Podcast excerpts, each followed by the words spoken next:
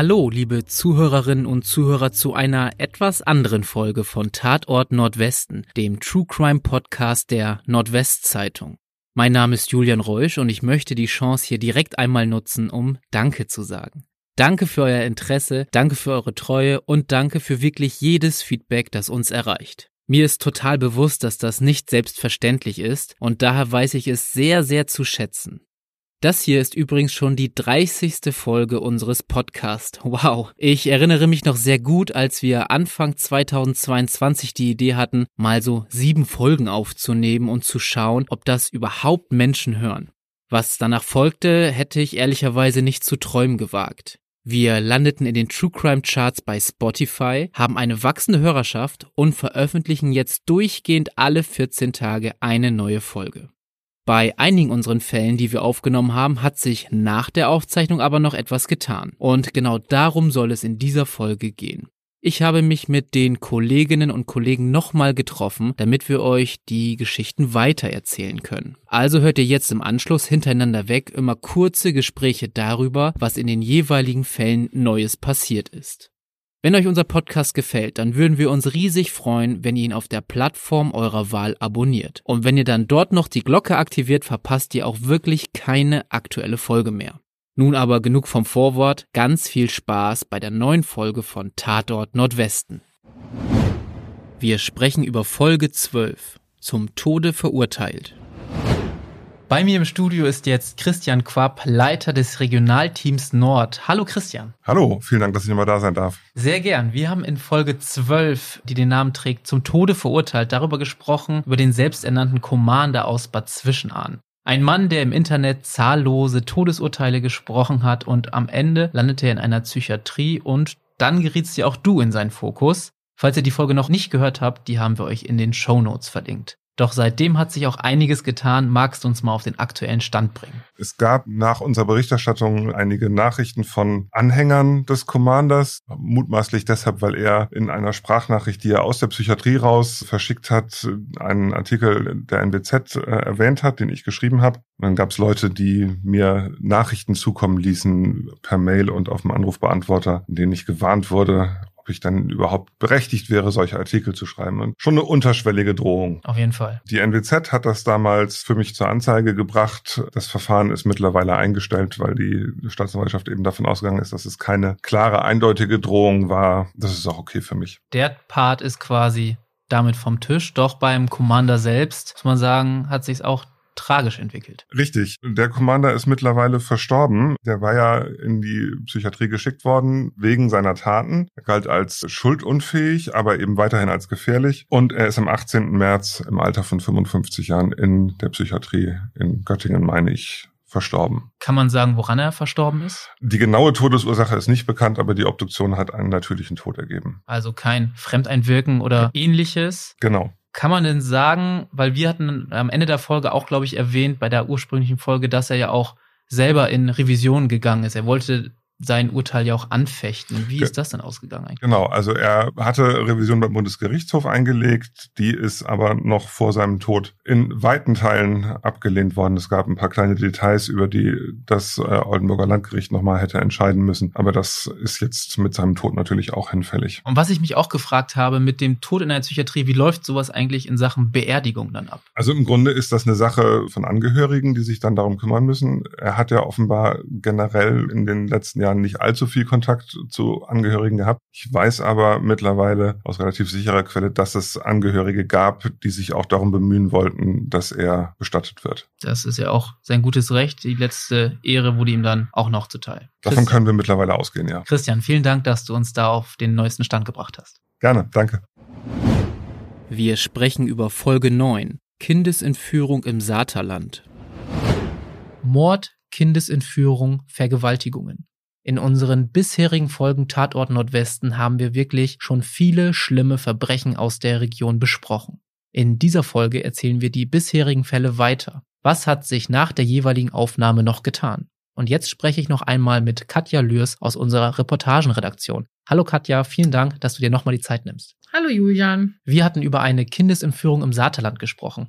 Heinz Lepper hat ein Dreivierteljahr seine Kinder Julian und Anna nicht mehr gesehen. Entführt wurden sie von der eigenen Mutter. Wir nennen sie für den Fall Laura L. Wie ging es weiter, nachdem die Kinder wieder bei Heinz Lepper waren? Die äh, Staatsanwaltschaft hat dann ermittelt und hat dann sich eben überlegt, dass man Anklage erheben will, weil sich der Tatbestand der sogenannten Entziehung Minderjähriger bewahrheitet hat oder hat die Staatsanwaltschaft als erfüllt gesehen. Und dazu muss man eben wissen, dass dann eine Staatsanwaltschaft das Urteil der jeweiligen Person zustellt, in diesem Falle der Mutter, der Laura L. Und die Mutter hat dann die Möglichkeit, dieses Urteil anzunehmen dann wird auch dieser Fall nicht weiter öffentlich verhandelt oder sie lehnt das Urteil ab und dann kommt es zu einer öffentlichen Verhandlung. In diesem Fall hat die Mutter das Urteil zunächst abgelehnt und keiner wusste auch, was die Staatsanwaltschaft konkret vorgesehen hat. Es sollte dann zu einem Prozess kommen im Januar im Amtsgericht Kloppenburg. Und dann war es aber so, dass die Mutter auf den letzten Metern, wirklich, also offensichtlich am Tag vorher, das Strafmaß, das vorgesehene Strafmaß dann doch angenommen hat. Und das Strafmaß liegt bei 60 Tagessätzen je 20 Euro. Das ergeben 1200 Euro. Es ist halt so, dass bei Entziehung Minderjähriger das Maß so vorgesehen ist zwischen einer Geldstrafe bis zu einer Freiheitsstrafe von bis zu fünf Jahren. Das ist übrigens äh, genau dasselbe wie bei einem Diebstahl. Da ist es auch so, das ist halt vergleichbar. Ich finde das völlig abstrus, muss ich an dieser Stelle mhm. auch gleich nochmal betonen. Da entführt eine Mutter ihre Kinder, ist über Monate einfach von der Bildfläche verschwunden und geht am Ende mit 60 Tagesätzen je 20 Euro nach Hause. 1200 Euro und sie ist raus aus der und Nummer. Und sie ist raus aus der Nummer. Mir hat das mal jemand vom Gericht so erklärt, dass man immer das Maß sehen muss, dass jemand, der halt zum Beispiel überhaupt kein Geld verdient, für den halt sind diese 1200 Euro sehr viel Geld für jemanden, der halt gut im Geschäft ist, ist das natürlich ein Witz. Da würde dann, sowas wird wohl auch irgendwie berücksichtigt. Ich bin kein Richter, ich weiß es nicht. Auf jeden Fall ist diese Frau dann jetzt mit diesen 60 Tagessätzen je 20 Euro nach Hause gegangen. Ob sie die absitzt in irgendeiner Form, das, die Möglichkeit besteht ja auch. Das weiß ich nicht. Auf jeden Fall hat sie Kontakt zu den Kindern, darf die Kinder einmal im Monat sehen unter Aufsicht. Dann ist immer jemand vom Jugendamt dabei in Absprache mit Herrn Lepper. Aber im Großen und Ganzen wachsen die Kinder jetzt bei Herrn Lepper auf. Julian geht zur Schule und die Kleine ist im Kindergarten inzwischen und das scheint sich alles sehr zum Positiven entwickelt zu haben. Weißt du, wie Heinz Lepper dieses Urteil aufgenommen hat, beziehungsweise wie er es auch findet, dass die Mutter weiter Kontakt zu den Kindern hat? Also von dem Urteil ist er natürlich auch nicht begeistert gewesen. Also ich glaube, da hätte er auch mit einer ganz anderen Strafe gerechnet mit dem Kontakt der Kinder, er hat mir da jetzt keine konkrete Antwort zu gegeben, aber so wie ich ihn über die Zeit kennengelernt habe, findet er das in Ordnung vor dem Hintergrund, dass halt auch die Kinder einfach eine Mutter haben. Das darf man ja halt auch nie vergessen. Also es gibt nur eine Mutter, es gibt nur einen Vater und das trägt ja dazu bei, dass die Kinder den Kontakt halten. Äh, man muss das ja aus Sicht der Kinder sehen. Und für die ist das halt eben ganz wesentlich. Und das vor dem Hintergrund finde ich das auch wichtig halt, dass man da den Kindern nicht die Mutter vorenthält. Ne? Aber diese 60 Tagessätze finde ich trotzdem, also. Wie du sagst, vergleichbar mit einem Diebstahl. Ja, ja, ja. Dafür, dass die Kinder dreiviertel Jahr aus dem gewohnten Umfeld entzogen worden sind. Aus dem gewohnten Umfeld entzogen worden sind, andere Namen bekommen haben, überhaupt nicht wussten, wo sie sind, keine Schule besucht haben, keinen Kindergarten, gar nichts. Keine Arztbesuche. Keine Arztbesuche. Wir ja, haben den Fall ja einmal in Folge 9 besprochen. Hört euch den gern nochmal an, wenn ihr den noch nicht gehört habt. Das ist auf jeden Fall sehr interessant, wie da auch die Justiz arbeitet, Polizei arbeitet und wie das am Ende auch alles wieder rauskam, wie man die Kinder finden konnte. Katja, vielen Dank, dass du uns nochmal aufgeklärt hast, wie es seitdem weiterging. Kurze Werbung. Werbung Ende. Wir sprechen über Folge 18. Der Hochstapler Hendrik Holt. Jetzt sitzt mir Jörg Schürmeier aus unserer Wirtschaftsredaktion gegenüber. In Folge 18 hatten wir über den Hochstapler Hendrik Holt gesprochen. Durch erfundene Windparkprojekte hat er Investoren und Energieunternehmen um Millionenbeträge gebracht. Doch auch hier ist nach unserer Aufnahme noch ein bisschen was passiert. Jörg, es kam nämlich nochmal zu einem Prozess, in dem auch Politikprominenz ausgesagt hat. Richtig. Und dabei ging es diesmal nicht um fingierte Windparkprojekte, sondern es ging um was ganz anderes. Es ging um Corona-Schutzmasken. Und konkret in dem Fall auch, wenn, wir, wenn du von der Politik sprichst, um Jens Spahn, den damaligen CDU-Gesundheitsminister. Und zwar hat äh, Hendrik Holt über einen Mittelsmann, der auch gleichzeitig ein Bekannter, sogar ein Dudesfreund äh, von Jens Spahn gewesen ist, im Frühjahr 2020, quasi zur ersten Hochphase der Corona-Zeit, angeboten, Millionen Corona-Schutzmasken besorgen zu können. Das Angebot bezifferte sich auf 42 Millionen Euro, von denen 17 Millionen als Vorschuss gezahlt werden sollten. Das hat die Staatsanwaltschaft für wenig glaubhaft gehalten und hat gesagt, dass Hendrik Holz sei eigentlich weder willens noch in der Lage gewesen, die Masken zu liefern. Ihm sei es eigentlich lediglich um den Vorschuss gegangen. Dieses ganze Teilstück wurde auch schon in dem eigentlichen Hendrik Holt-Fall besprochen, aber halt dann rausgenommen und eigens verhandelt. Doch wie musste denn jetzt Jens Spahn es, wir können auch sagen, es war vor dem Landgericht Osnabrück, warum musste er dann am Ende als Zeuge da aussagen? Genau, es war in der Tat so, dass dieser Maskendeal, nenne ich ihn mal, dieser angebliche auch schon während des Windkraftprozesses eine Rolle gespielt hat, vor allen Dingen wegen zwei Behauptungen, die Henrik Holt damals bei dem Windparkprozess aufgestellt hat. Er hat nämlich behauptet, dass er wegen dieses Maskendeals Jens Spahn persönlich getroffen und gesprochen hat. Und mehr noch, der Minister habe bei dieser angeblichen Unterredung, die übrigens auch im Luxushotel Adlon in Berlin stattgefunden haben soll, angemerkt, dass man ihn, also den Minister, bei diesem Deal bedenken sollte. Genau, ganz kurz zum Hotel Adlon. Wer die Folge 18 gehört hat, weiß, dass dieses Hotel eine wichtige Rolle in dem ganzen Fall spielt. Wer nicht, hört noch mal rein. Wir haben euch die Folge in den Show Notes verlinkt. Also dann hat er ausgesagt, Jan Spahn hat widersprochen. Was hat denn dann das Gericht geurteilt? Wie ging es denn dann weiter? Genau, also sowohl die Staatsanwaltschaft hat diese Aussagen für, für unwahr gehalten, dass es weder ein Treffen gegeben hat, noch dass Jens Spahn da persönlich von profitieren wollte. Und auch der, der CDU-Politiker selber hat gesagt, das, das stimmt nicht und hat Anzeige erstattet. Und dann ist es in der Tat jetzt zum Prozess gekommen und ähm, angeklagt äh, gewesen ist äh, Hendrik Holt wegen äh, des Vorwurfs der falschen Verdächtigung und der fachliche Begriff ist Verleumdung einer Person des öffentlichen Lebens. Und am Ende wurde er, kann man jetzt auch mal vorwegnehmen, auch verurteilt, aber nicht wegen allem. Genau, also das Gericht ist auch zu der Entscheidung gekommen, dass es dieses Treffen so nicht gegeben hat und auch nicht die Aussagen, die der Minister, der auch persönlich vom Landgericht Osnabrück ausgesagt hat, dass es die nicht gegeben hat. Und deswegen ist äh, Hendrik Holt nur wegen, in Anführungsstrichen, Verleumdung einer Person des öffentlichen Lebens verurteilt worden, und zwar zu einer Freiheitsstrafe von acht Monaten ohne Bewährung. Die Staatsanwaltschaft hatte eigentlich ein Jahr und ähm, drei Monate gefordert, aber der Vorwurf der falschen Verdächtigung ist fallen gelassen worden. Genau, da hieß es nämlich, dass man nicht sicher feststellen konnte, dass der Angeklagte mit seinen Äußerungen strafrechtliche Ermittlungen gegen den Minister bezweckt habe, war die Argumentation.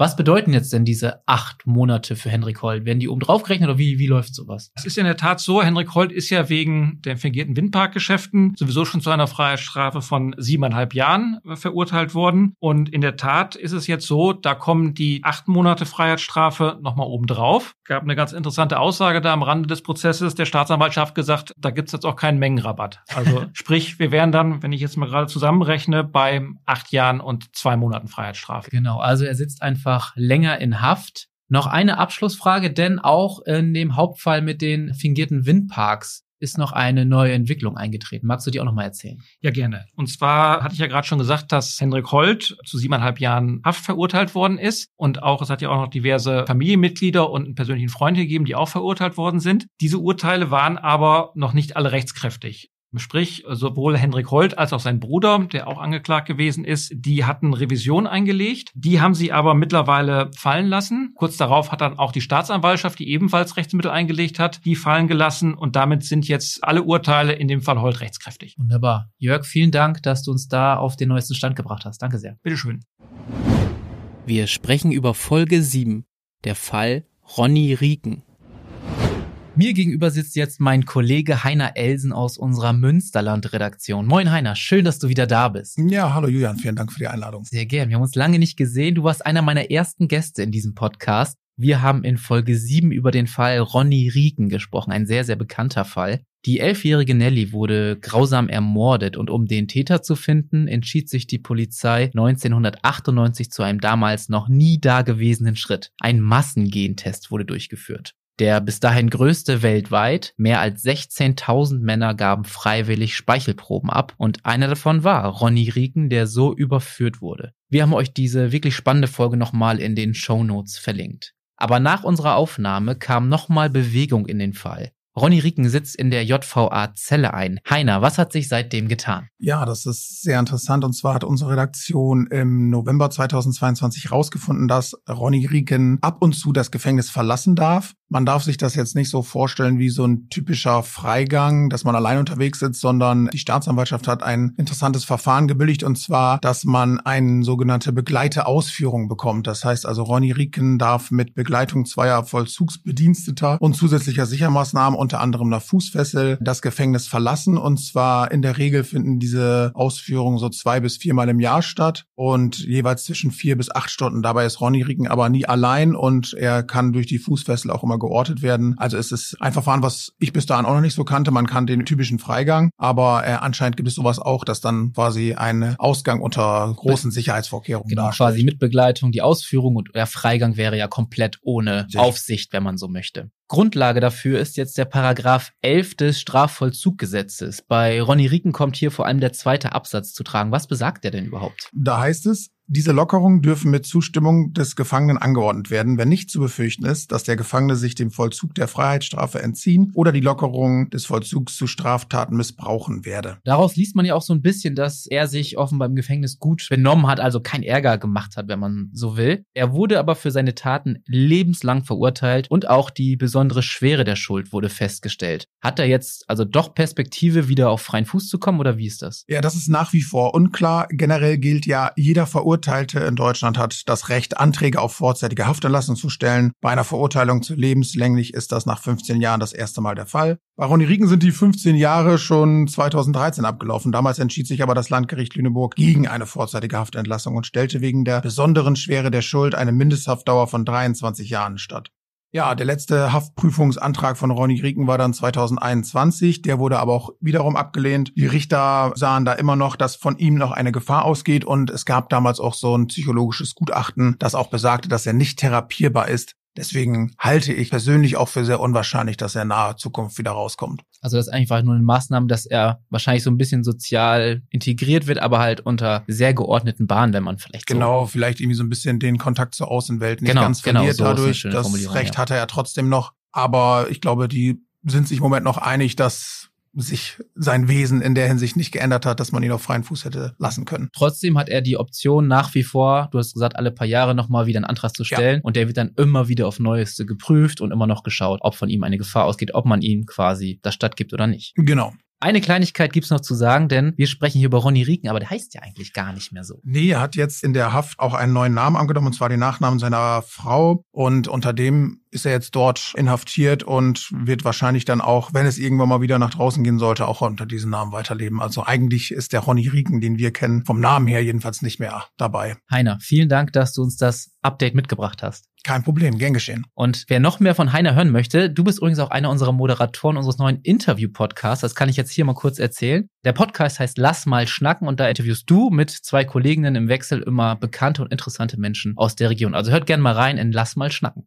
Ja, ich würde mich auch freuen. Wunderbar. Dankeschön. Das war sie also. Die 30. Folge von Tatort Nordwesten. Wenn ihr das hier über Spotify hört, dann könnt ihr übrigens unter der Folge einen Kommentar hinterlassen. Ich würde dort gern einmal wissen, ob ihr noch einen Fall im Kopf habt, über den wir hier im Podcast einmal sprechen sollen. Da bin ich wirklich gespannt auf eure Antworten. Und nachdem ich mich schon bei euch allen bedankt habe, möchte ich die Chance noch nutzen, um ein paar wichtigen Personen für diesen Podcast zu danken. Das sind Max Holscher, Annalena Sachs, Florian Birner und Lina Safronova. Vielen Dank für euer Vertrauen, die Unterstützung und guten Ideen. Nun bleibt mir nur noch eins zu sagen. Wir hören uns in 14 Tagen mit einem neuen Fall wieder. Bis dahin.